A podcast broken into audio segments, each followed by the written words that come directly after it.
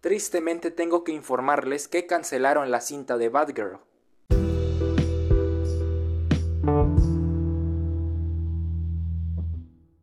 Más bien el término que se está utilizando es que la película ahora está archivada. No se va a estrenar en HBO Max como era el plan original, tampoco va a llegar a los cines, simplemente no se va a estrenar en ninguna parte. Y sinceramente esto es muy triste, estaba súper emocionado por la película de Batgirl, era una de las cintas que más esperaba en la vida, me encantó el casting de Leslie Grace como Batichica y la película lucía perfecta, de verdad, no sé qué pensar ahorita.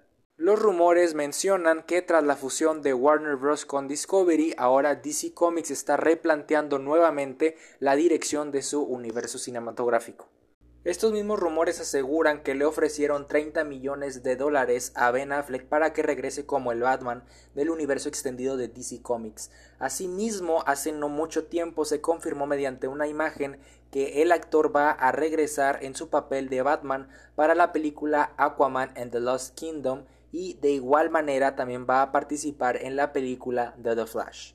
La cuestión aquí es que además de la supuesta reorganización de proyectos de DC Comics, la película de Batgirl iba a presentar al Batman de Michael Keaton como el Batman principal de las películas, algo que supuestamente las autoridades de Warner Bros. Discovery no iban a permitir.